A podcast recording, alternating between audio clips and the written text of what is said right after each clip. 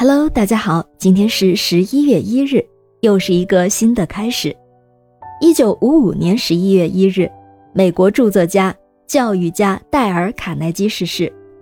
有人这样评价道：“除了自由女神像，卡耐基精神就是美国的象征。”其实啊，世界各国都对卡耐基非常熟悉，他的著作滋养了无数人的心灵。提到他，就会想到成功学。但是呢，卡耐基绝对不是一开始就有如此的力量和影响力。相反，他出身贫寒，一开始非常的不自信。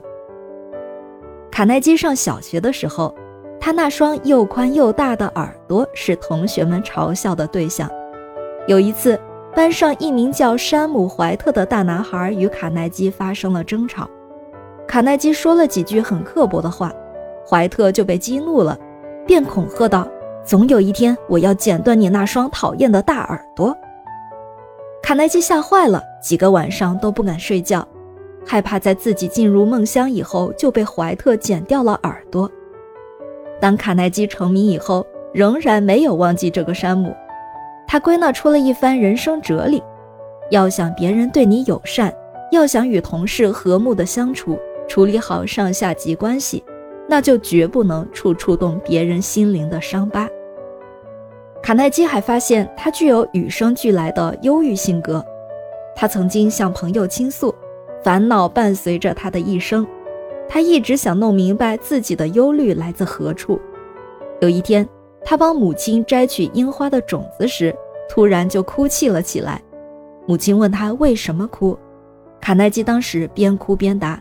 他担心自己会不会像这种子一样被活活埋在泥土里。总之啊，儿时的卡耐基担惊受怕的事情真的不少。下雷雨的时候，他担心会不会被雷打死；年景不好的时候，担心以后有没有食物充饥；他还担心死后会不会下地狱。再稍大一点，他更加胡思乱想，想自己的衣着举止。会不会被女孩子取笑？担心没有女孩子愿意嫁给他。但是他后来发现，曾经使他非常担心的那些事情，百分之九十九都没有发生。卡耐基的母亲对他的影响很大，因为家里穷，卡耐基在十几岁的时候，每天都不得不在自家的农场里干更多的活，而在学校里，他永远都穿着一件破旧而不合身的夹克。有一次上数学课时，卡耐基被老师叫到黑板前解答问题。他刚刚走上讲台，就听见身后爆发出一阵哄堂大笑。下课了才知道，原来班上一名捣蛋鬼坐在他的背后，在他的破夹克的裂缝处插了一朵玫瑰花，还在旁边贴了一张字条，写着：“我爱你，瑞德杰克先生。”在英语中，瑞德杰克与破夹克是谐音词。卡耐基非常难受。回家之后，他对母亲说：“同学们老是笑话我穿的破衣服，我不能集中精力听课。”而妈妈则说道：“那你为什么不想办法让他们因为佩服你而尊敬你呢？不必伤心，今年秋季我一定给你买套新衣服。”卡耐基的母亲生性乐观。有一次大水灾，洪水把农场的所有农作物都冲得不见踪影。他的父亲用绝望的声音喊道：“上帝呀，你为什么老是和我过不去呢？”而母亲却十分镇静，她哼唱着歌，将家园重新收拾好。母亲对卡耐基寄予厚望，一直鼓励他好好读书，希望他将来能够做一名传教士或者做一名教员。一九零四年，卡耐基高中毕业后就读于一家师范学院。他发现学院辩论会和演说赛非常吸引人，优胜者的名字不但广为人知，还会被视为学院的英雄人物。这是一个成名和成功的最好机会。但是他没有演说的天赋，参加了十二次比赛，屡战屡败。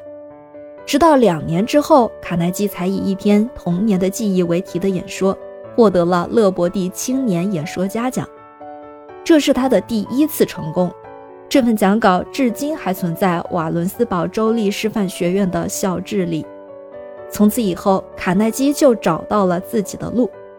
虽然他还是很贫穷，但是他却成了全院的风云人物，在各种场合的演讲赛中大出风头，全院的师生对他刮目相看。但是卡耐基却并不满足于此，他开始走出学院去扩大自己演讲的影响了。再到后来，卡耐基做过推销员，学习过演戏。